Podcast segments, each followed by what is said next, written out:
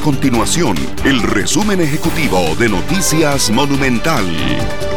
Hola, mi nombre es Fernando Muñoz y estas son las informaciones más importantes del día en Noticias Monumental. La Caja Costarricense de Seguro Social anunció una nueva expansión de camas para cuidados moderados e intensivos para pacientes con COVID-19.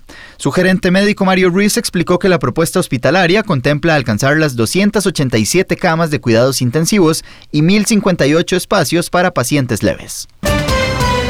Además, el Hospital Nacional de Niños reportó el primer caso en el país del síndrome inflamatorio multisistémico pediátrico que está relacionado al COVID-19.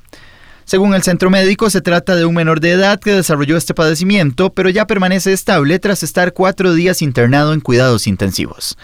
La directora del hospital, Olga Arguedas, dijo que la enfermedad causa inflación en los vasos sanguíneos en distintas partes del cuerpo hasta provocar daños en el corazón, los pulmones y el cerebro.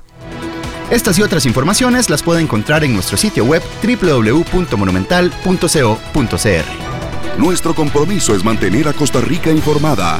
Esto fue el resumen ejecutivo de Noticias Monumental.